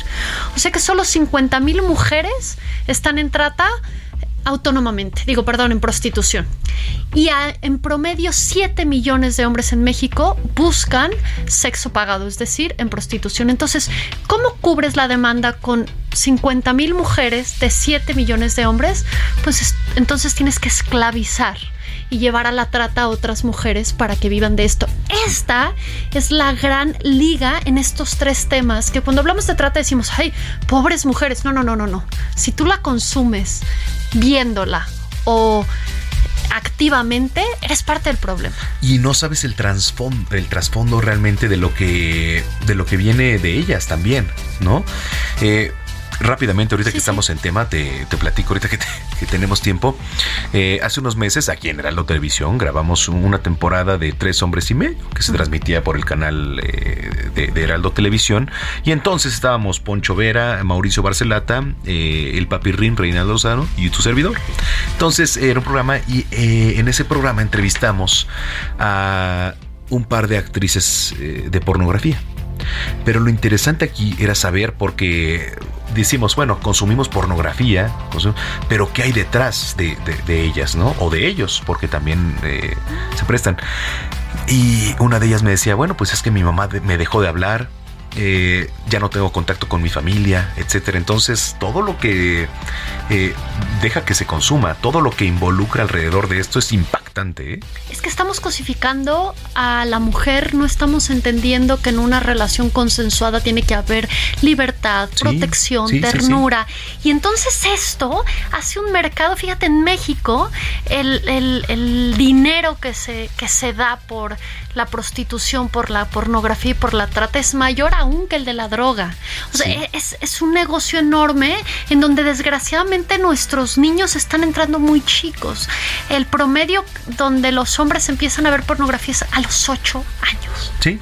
Y, uno no lo pensaría. Entonces, sí tenemos que hablar claro que este tema de la trata, digo, desde Unión Mujer no es nuestro core de trabajo, pero tenemos muchas asociaciones amigas que vemos que no se dan abasto y por eso es que esta semana le entramos parejo y estoy aquí y en otros muchos lugares visibilizando que no es un problema lejano, que las estadísticas hablan que realmente tenemos un problema gravísimo en México en cifras muy claras y que sobre todo si tú consumes pornografía, si tú estás cerca de la prostitución, eres el que está negociando que niñas, niños y mujeres vivan en la esclavitud actual, que es justo la trata de personas. Y que no se ve aquí en México una estrategia que vaya sobre eso. ¿eh? Absolutamente. Fíjate que salimos en rueda de prensa respecto al tema la semana pasada y ahora en la pandemia el gobierno de Estados Unidos y todas las instancias internacionales nos pusieron nivel 2 en todo el tema migratorio y de trata. Es decir, no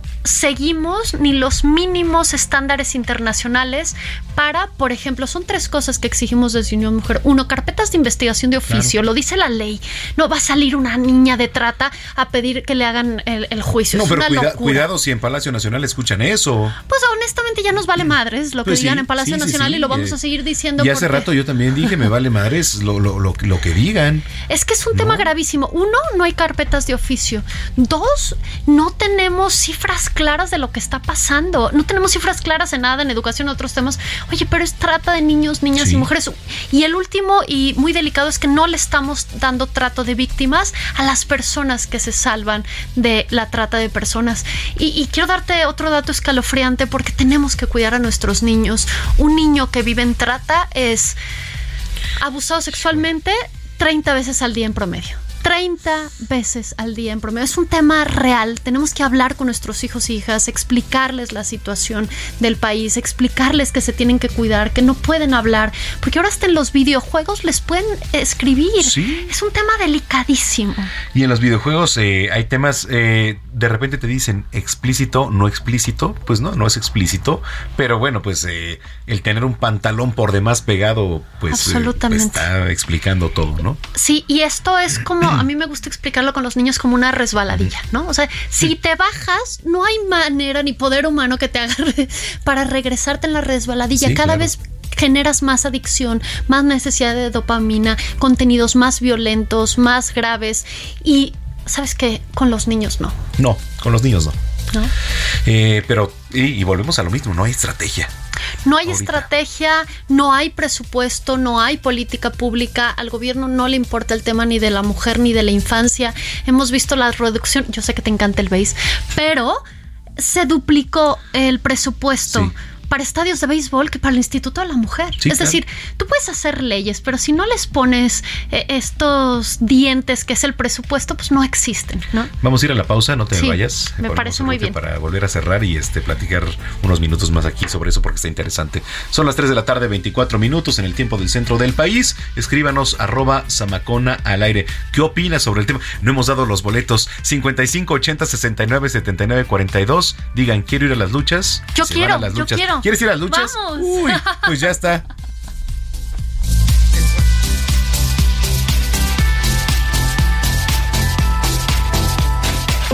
Vamos a una pausa y regresamos con Manuel Zamacona a Zona de Noticias.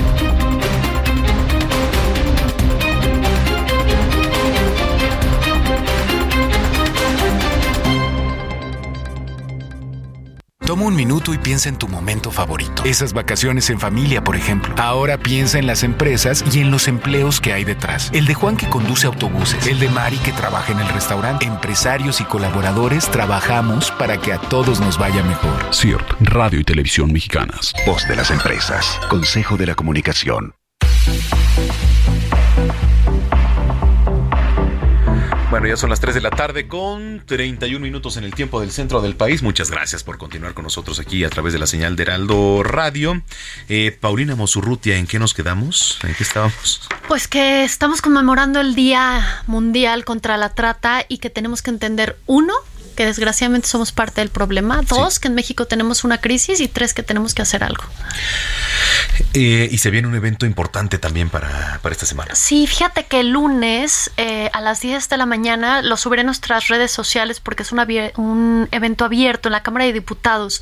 Va a haber todo un, eh, un ciclo de conferencias en relación a la trata y vienen personalidades de talla internacional que han luchado enormemente contra este problema. Hay un área del feminismo que se llama abolicionista que empuja por los derechos de todas las mujeres que están en prostitución, en pornografía, que explican por qué no es un negocio, no es cierto que la pasan bien y ganan en dólares, cómo está muy ligado a la trata. Y desde restaurantes, ¿no? Y de ahí empieza todo a subir. Sí, desgraciadamente es un tema que, que está muy permeado en nuestra sociedad y que están haciendo un enorme esfuerzo para que en México se haga un movimiento mucho más fuerte, porque la realidad es que muchas de las asociaciones que existen en tema de defensa en prostitución, en pornografía, en trata, pues son mujeres que, que han vivido esta situación, que trabajan bajo eh, presupuestos, la verdad, mínimos y sobre todo que trabajan muy ocultas porque tienen un sistema que las va a aplastar si trabajan de más. Entonces, el hecho de que estén cobijadas por la Cámara de Diputados, que se puedan revisar las leyes y que entendamos mejor el problema, será interesantísimo. Así que si pueden ir, o en, un ratito subo en mis redes la invitación, es entrada libre. La verdad es que es un aforo enorme el que les dieron y bueno, a todas las que queremos, honramos y valoramos la lucha que hacen, desde Unión Mujer pues estamos apoyando. Oye, ¿y cuáles son las redes sociales? Eh, bueno, Unión Mujer en Twitter, Facebook y Instagram y las mías personales Pau Amosurruti en Twitter y en las demás Paulina Amosurruti estaremos subiendo toda la información y un chorro de material en estos días. Se van a cansar. Hace poco sí leí este algunos testimonios, ¿no? De diferentes este, personajes. Decía, eh, tenemos que tener en la agenda de del día a día a Paulina Mosurrutia y eres colaboradora. Ay, gracias. Y te agradezco mucho. Y no, y al contrario, gracias por venir a cabina. No, siempre es un placer. Yo te agradezco que semana con semana nos abres el espacio. Y sabes que me gustaría cerrar, que si queremos entender el tema, sobre todo en infancias, la película de Son of Freedom, que va a estar en un mes. Debo confesar que yo estaba muy cerca de Eduardo Verástegui porque teníamos una asociación en conjunto en ese tiempo, hace cuatro o cinco años, y fuimos a comer con los ex-marines. Viendo el proyecto, nos explicaron cómo hacían redadas en encubierto, dónde se metían junto con el crimen organizado, y no solo eso, Manuel, se los metían a la cárcel junto con ellos para que no los cacharan, para salvar a los niños de la trata. Yo me acuerdo cuando nos explicaban cómo hacían todo este trabajo. Debo confesar que estábamos en una cena, yo no pude ni cenar, ¿no? O sea, entre las lágrimas y el agua, y, y entendí el esfuerzo enorme que mucha gente hace. Me pesa un poco que se ha mezclado lo político de la precandidatura de Brastegui con la película, que ese es otro tema que no vamos a tocar claramente, pero esta película, pero esta película realmente es un caso eh, que inspira enormemente para ver el esfuerzo enorme que mucha gente hace y entender realmente qué está pasando con nuestros niños, que a mí este ex marín y yo como madre de cuatro hijos me dijo, si algún día alguien te quiere arrancar a tu hijo, que te lo arranque muerto. O sea, a, ese nivel, ¿no? Digo, y, se me sigue poniendo la piel chinita y es por eso que tenemos que seguir luchando por cuidar a nuestros niños y a nuestras niñas, por enseñarles que, que el sexo es parte integral de su vida, pero con dignidad, con consenso, con trato digno y claramente que la trata es un problema que tenemos muy cerca y que no solo está ligado con, la violencia sexual, también la mendicidad forzada, los matrimonios de menores de edad, la trata de órganos. E, es, híjole, eso es un tema tan grande. Todo lo que, deriva, ¿no? Absolutamente. Y cómo nos ha importado tampoco, porque hoy es la esclavitud moderna y no la vemos. Oye, este, muchas gracias otra vez. No, gracias. sabía que me iba a hacer muchos minutos y estaba aquí. Sabía que te iba a robar el programa. No, está bien. Y, gracias porque este, ya te vas este, de viaje. Qué bueno. Bueno, pero, ya sabes que donde esté, yo agradezco enormemente el espacio y te agradezco que le des tantos minutos a un tema tan delicado. No, pues gracias, Pau. Y este, estamos en contacto sí, para el próximo fin de semana. ¿Te parece bien? Claro que sí. Es Paulina Amosurrutia. Eh, gracias por visitarnos. 3 de la tarde con 35 minutos. Vamos eh, eh, con lo siguiente. En la agenda, ya, ya dimos este la agenda cultural. Vamos con Melissa. Vamos. Agenda Cultural con Melissa Moreno.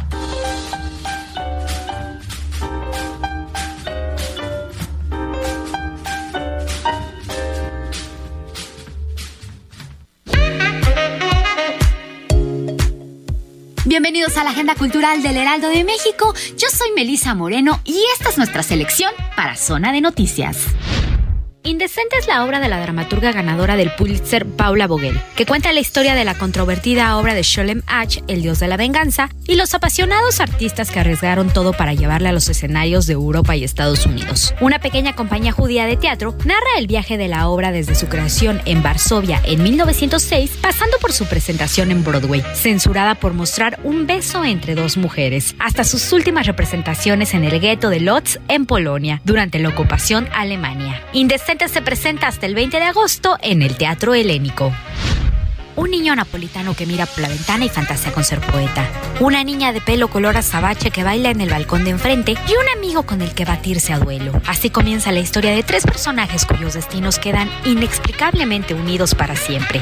Los dos chicos enamorados al instante de la milanesa, como se refieren a la misteriosa muchacha, se embarcan en una batalla a muerte por su atención. Años más tarde, ya en la universidad y alejados del mundo de la infancia, los caminos de los dos compañeros se vuelven a cruzar. Nuestro narrador, aquel muchacho soñador debe enfrentarse a su memoria y lanzarse en busca de la verdadera identidad de la milanesa. Vida mortal e inmortal de la niña de Milán es de Domenico Starnone y es editada por Lumen.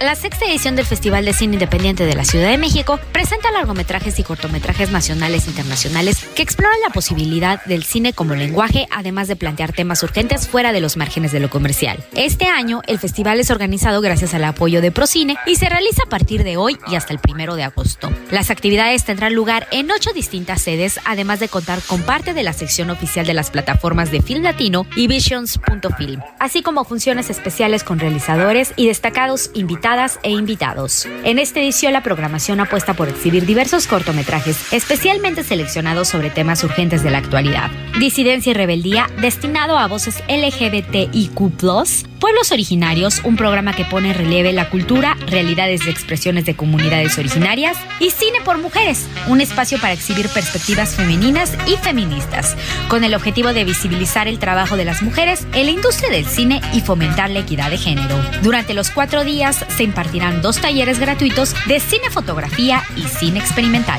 Para más información, solamente tienes que consultar festivalcineindependiente.com. Esta fue la agenda cultural de esta semana. Yo soy Melisa Moreno y me encuentras en arroba melisototota. Nos escuchamos la siguiente.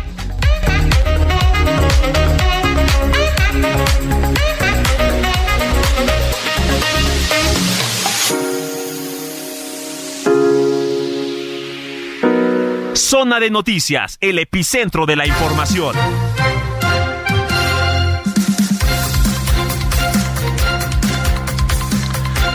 Bueno, ya son las 3 de la tarde con pues 40 minutos. Es que no me gusta decir de repente 39, 39, no, ya 40 minutos en el tiempo del centro del país. Un día soleado aquí en la zona metropolitana del Valle de México. Seguimos transmitiendo en vivo desde Insurgente Sur 1241. Aquí está ubicada la Torre Carrachi y al interior nuestras instalaciones, desde donde nuestro operador, desde donde le estamos marcando a Jaime Maussan, a ver si contesta, porque desde hace rato nos manda a buzón. Pero bueno, seguimos intentando. Eh, mientras eso sucede, le quiero platicar un tema por demás interesante, que es la Feria Iberoamericana de Innovación y Emprendimiento. Que bueno, a ver, eh, todo esto, digo, a reserva de que eh, nos lo platique nada más y nada menos que José Medina Mora, que es presidente de Coparmex, va a reunir a más de 10 mil micro, pequeñas, medianas empresas. En la línea telefónica, José Medina Mora, presidente de Coparmex, a quien agradezco mucho que estemos en comunicación. Muchísimas gracias, eh, José. Muy buenas tardes, Manuel, qué gusto saludarte. Al contrario, poníamos en contexto todo esto de la Feria Iberoamericana, pero ¿quién mejor que tú para que nos platique de qué se trata? Sí, bueno, convencidos, Manuel, de la importancia de impulsar a los emprendedores y a la micro y pequeña empresa pero también darle un espacio a la innovación es que hemos ideado esta Feria Iberoamericana de Innovación y Emprendimiento. Eh, estamos convencidos de que impulsar la, el emprendimiento y la innovación nos va a llevar a tener más y mejores empresas. Y hemos conjuntado dos eventos que tendríamos eh, por separado. Uno era el Innovation and Business Forum, un evento de innovación que ya llevamos ocho años llevándolo a cabo eh, y que esta será la novena edición, junto con Expo Emprendimiento y Negocios, eh, en donde ahora tendremos estos dos eventos en el, eh, de manera conjunta en esta Feria Iberoamericana de Innovación y Emprendimiento, en donde habrá además espacio para que las micro y pequeñas empresas puedan tener networking de negocios, esta red de negocios con las empresas medianas y grandes. Ahí el reto, Manuel, es ligar a la micro y pequeña empresa a las cadenas de suministro que tienen las medianas y grandes empresas. Habrá también espacio para que los emprendedores puedan decir su pitch y que de alguna manera eh, pues se vea el interés que pudiera haber de posibles inversionistas con estos emprendedores. Habrá también una fábrica de financiamiento, que es uno de los problemas que hemos detectado que tienen no nada más los emprendedores, sino también la micro y pequeña empresa, la falta de acceso al eh, financiamiento y entonces habrá eh, pues distintas opciones de financiamiento orientadas por un lado a los emprendedores, por otro a la micro y pequeña empresa, habrá también una zona gourmet donde habrá también emprendedores en esa eh, línea, habrá conferencias, talleres, espacio de exposición. Eh, es un eh, magno evento que se llevará a cabo en Expo Santa Fe en 10 al 12 de septiembre, en donde pues será importante el que pues todos los que nos escuchan, Manuel, el que pues tanto los emprendedores como la micro y pequeña empresa pues acudan, la entrada es gratuita y ahí podrán encontrar pues distintas opciones eh, de negocio, escuchar conferencias eh, de tal manera que pues eh, es un impulso precisamente al emprendimiento, a la innovación. Perdón, una corrección es el martes 12 al jueves 14 de septiembre, Expo Santa Fe y pues están todos invitados, entrada gratuita, eh, y que es una ocasión especial para eh, que todos los eh, emprendedores puedan acudir, micro y pequeñas empresas, porque pues tanto en, son seis, digamos, áreas que simultáneamente estarán operando entre las conferencias, los talleres, la zona de exposición, la zona de pitch, la parte de la innovación, en donde pues es importante que la manera de lograr la ventaja competitiva pues es apostarle a la innovación y ahí eh, hemos visto que la, el talento está igualmente distribuido. Eh, Manuel, lo que hace falta son las oportunidades y precisamente esta feria es poder juntar ese talento con las oportunidades y así impulsar esto que necesita nuestro país, que es que haya más emprendedores y que haya más impulso hacia la micro y pequeña empresa. Eh, hablabas de impulso, de innovación y todo esto, y, aprovechando, José, eh, ¿qué tanto, digo, este, este gobierno, cómo se llevan con ellos en cuanto a impulso de, de, parte del gobierno y, en conjunto con Coparmex, ¿no? que también es pues, una alianza sin duda? Sí, bueno, digamos que existió eh, en el gobierno una agencia que era el INADEM, el Instituto del Emprendedor, ahora no existe y precisamente el, llamado a los emprendedores es que se acerquen a Coparmex. En Coparmex los acompañamos en este proceso para pasar de una idea a un plan de negocio, acompañarlos en cómo preparar ese pitch para atraer quien quisiera invertir en ellos y, y darles mentoría de tal manera que pues puedan ir madurando su modelo de negocio y así podamos eh, impulsar, tener más emprendedores, que finalmente eso es lo que necesita el país. A veces, Manuel, cuando vemos las grandes empresas, lo que no vemos es que un día fue un proyecto de emprendimiento que a lo mejor al principio tuvo sus dificultades, sus fracasos, eh, que son parte de ese proceso de aprender y de, salir adelante. Y, por eso eh, es que hemos dado esta este paso adelante con la iniciativa para apoyar a los emprendedores, pero también el apoyo a la innovación, porque esto es lo que permite lograr estas ventajas competitivas. Innovación no nada más tecnológica, sino innovación en productos, innovación en servicios, innovación en modelos de negocio, en donde pues habrá casos prácticos de innovación eh, de distintos sectores, en donde pues es muy claro ver que en, México hay eh, pues ese talento para innovar y pues simplemente lo que necesitamos es dar esos espacios para que se pueda dar a conocer, se pueda de alguna manera copiar esa innovación este para irla mejorando y con esto tengamos eh, eh, como decimos en Coparmex más y mejores empresas.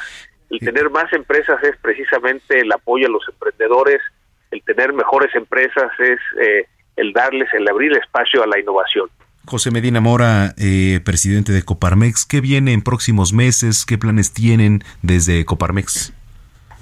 Sí, bueno, eh, independientemente de este eh, de esta feria iberoamericana de innovación y emprendimiento, pues estaremos participando muy activamente en los momentos que vive México. estamos ya en un proceso electoral del 2024 en donde vemos cómo empiezan pues tanto el el partido en el poder con sus aliados como el Frente Opositor. Y lo que estaremos haciendo desde Coparmex es impulsar la participación ciudadana, convencidos, Noel, de que lo que necesitamos en el país es que haya una mayor participación de la ciudadanía y que esto logre que eh, si aumenta la participación ciudadana, avance la democracia independientemente de quién gane. Eh, llevaremos a cabo eh, los debates ciudadanos que llevamos ya eh, más de seis años llevándolos a cabo en los distintos estados donde se elige gobernador. Es un debate con la ciudadanía que permite pues entender cuál es la postura de cada candidato, de cada partido, coalición y así tener pues una mejor información para a la hora del voto. Eh, ahorita muy importante, Manuel, el programa de credencialización y es un llamado a todos los que nos escuchan, pues que revisen si su credencial de lector está caduca, pues que la vayan a renovar, si su credencial de lector no tiene su dirección actual, que la vayan a actualizar, porque esto les permitirá en el momento en que vengan las elecciones el poder ejercer este derecho ciudadano. Oye, pues yo te agradezco mucho, este José Medina, que nos hayas tomado la comunicación y si lo permites, pues estar en contacto también contigo. Con mucho gusto, Manuel, y un saludo especial para ti y un saludo para toda tu audiencia. Muchísimas gracias, gracias de verdad. Bueno, pues ahí está. Eh, y también para que vaya a, esta feria. Eh, son las 3 eh, de la tarde ya con 48 minutos en el tiempo del centro.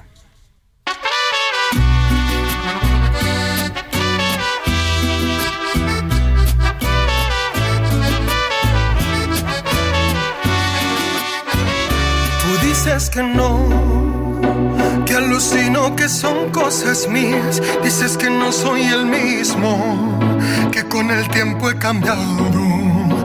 Y juras que soy experto en convertir blanco y negro verdades en mentiras.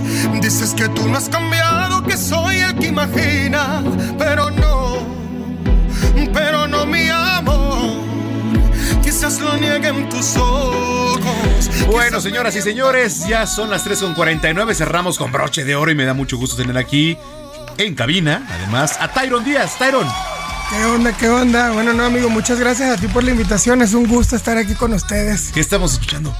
Están escuchando mi nuevo sencillo que salió ayer, se estrenó ayer a las 6 de la tarde. Ese beso es una versión, bueno, mariachi con trap pop mezclado también con acordeón norteño. Quisimos hacer una mezcla como. Es una mezcolanza. Sí, de hecho, esta es una canción que. Como de eso que se prohíbe en Chihuahua. en Chihuahua no puedes cantar, mi amigo. No, no es cierto. de hecho, esta es una canción que escribió Aitor García. José Luis y Armando Ávila hace mucho tiempo y la sacó Edith Márquez hace 13 años. Fue sencillo de Edith Márquez hace 13 años. Y entonces, ahorita con el proyecto que yo traigo, hicimos una renovación totalmente que se adaptara como más a lo que está sonando ahorita. Entonces, eso es, eso es lo que están escuchando ahorita. Oye, para la gente que te viene escuchando, que te empieza a conocer, Tyron, ¿cuánto llevas ya aquí en México? Porque además estuviste en La Voz, con Maluma. Sí, sí, ya llevo ocho años en México. Ya yo soy más mexicano que el nopal, definitivamente. Este, y sí, lo de La Voz México fue en el 2017. Eso fue en 2017. En el 2017. Estuviste ahí con Maluma. Sí, Maluma era mi coach. estaba Yuri, Carlos Vives, Laura Pausini y Maluma. y mi coach era Maluma. Y la verdad fue una experiencia muy cool. Fue una experiencia, bueno, agridulce personalmente hablándolo, pero a nivel de conocimiento, bueno, creo que todo en esta vida te deja un aprendizaje, una enseñanza y todo lo que vas viviendo al final de cuentas te va dejando algo nuevo para no volver a cometer errores más adelante. Oye, ¿qué te inspira todo esto? Lo que te inspiró a escribir esta canción. Bueno, más bien a, a, interpretar esta canción, todo lo que estás haciendo. Bueno, esta canción es una canción que a mí me. Yo la empecé a cantar cuando tenía mis shows y todo. Y como que mucha gente no la conocía, que la canción ya existía. Entonces yo dije, no, esta canción me gusta mucho y me la empezaban a pedir tanto y muchas veces me decían como que, oye, cántame tu canción, la de ese beso yo. Pero no es mía. Entonces dije, no, ¿sabes qué? De aquí me agarro, hay que agarrarnos de aquí, hay que sacarla como sencillo. Y creo que salió un trabajo increíble. Además que fue una producción hecha en Venezuela. Aunque es música mexicana, la producción fue hecha en Venezuela. El productor es venezolano. El video fue hecho en Venezuela hace tres meses. Lo grabé allá cuando fui. Y ahorita es el productor que está más top allá, Diego Stephanie. Y la verdad quedó muy cool. ¿Qué te ha costado más trabajo de todo esto que estás haciendo? ¿Qué te ha costado más? ¿Qué? Pues todo. Creo que la, la carrera artística, la carrera musical es muy complicado, sobre todo cuando eres un artista independiente. Claro. Los artistas emergentes es complicado, pero bueno, creo que, que, lo más importante es siempre el cariño de la gente que siempre nos está motivando. Dale que si puedes. Y bueno, y al final de cuentas, cuando uno ama lo que hace, creo que eso es lo que más te puede llenar el corazón. Oye, eh, yo conozco tu trabajo, te he escuchado cantar. Este, ¿qué es lo que más te gusta de nuestro país, de, de pues de la música en general, de lo que haces. Me gusta, de México me gusta todo, la verdad. Creo que México es un país rico en cultura, en gastronomía, en todo. O sea, México es increíble. O sea, yo he recorrido muchos lugares de México y me encanta México. La gente, pues obviamente la gente mexicana tiene un calor humano increíble. Y la verdad, con respecto a mi carrera, me han dado un recibimiento increíble, porque se podría decir que yo los pasos más grandes de mi carrera los he dado aquí. Mi primer reality, que fue La Estrella en TV Azteca, que fui uno de los ganadores. Y luego de ahí, me, el año siguiente me fui a, fui a, Televisa, a La Voz México, que fue donde estuve con Maluma, y desde ahí mucho la gente me ha apoyado y la verdad que el público mexicano no me ha soltado nunca y eso es a lo que yo agradezco toda la vida con el corazón. Oye, eh, a ver, pues antes de despedirnos, Eron, eh, ¿dónde encontramos esto? Tus redes sociales, todo lo que la gente que te viene escuchando en este momento tiene que saber. Bueno, la canción está disponible en todas las plataformas digitales, Spotify, Deezer, Apple Music, etcétera, etcétera. El video está espectacular en YouTube para que también lo vayan a ver. Como les digo, está sacadito del horno. Me pueden encontrar en todas mis redes sociales como arroba Tyron Díaz. Tyron se escribe Tirone con Y, porque mi mamá estaba medio loca cuando me puso ese nombre. Este, Tyron Díaz, así me pueden buscar. En Instagram igual, arroba Tyron Díaz Oficial. Ok, perfecto. Bueno, pues mira, nos despedimos. Me voy a despedir, pero tú vas a despedir el programa para ver con qué nos estamos, con esto que, estamos escuchando. es el nuevo. Ese es lo, que estamos escuchando. Bueno, señoras, señores, eh, tenemos una cita mañana en punto de las 2 de la tarde aquí a través de la señal de Heraldo Radio. Muchas gracias por estarnos sintonizando. Y eh, les vamos a mandar eh, los nombres de los ganadores para los boletos de las luchas. Mañana nos escuchamos. Síganos arroba Samacona al aire. Les repito, arroba Samacona al aire y www.heraldodemexico.com.mx. A nombre de toda esta gran producción, les agradecemos su preferencia y nos quedamos con la canción que nos va a presentar Tyron Díaz, que además es un gran amigo aquí en Cabina y, amigo de Zona de Noticias también ya. Tyron, ¿qué estamos escuchando? Adelante. Bueno, yo soy Tyron Díaz y están escuchando ese beso. Hasta entonces. Es que no soy el mismo, que con el tiempo he cambiado. Y juras que soy experto en convertir blanco y negro, verdades en mentiras Dices que tú no has cambiado, que soy el que imagina, pero no, pero no mi amor.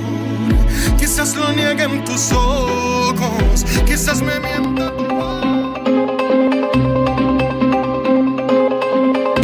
El Heraldo Radio presentó Zona de Noticias con Manuel Zamacona.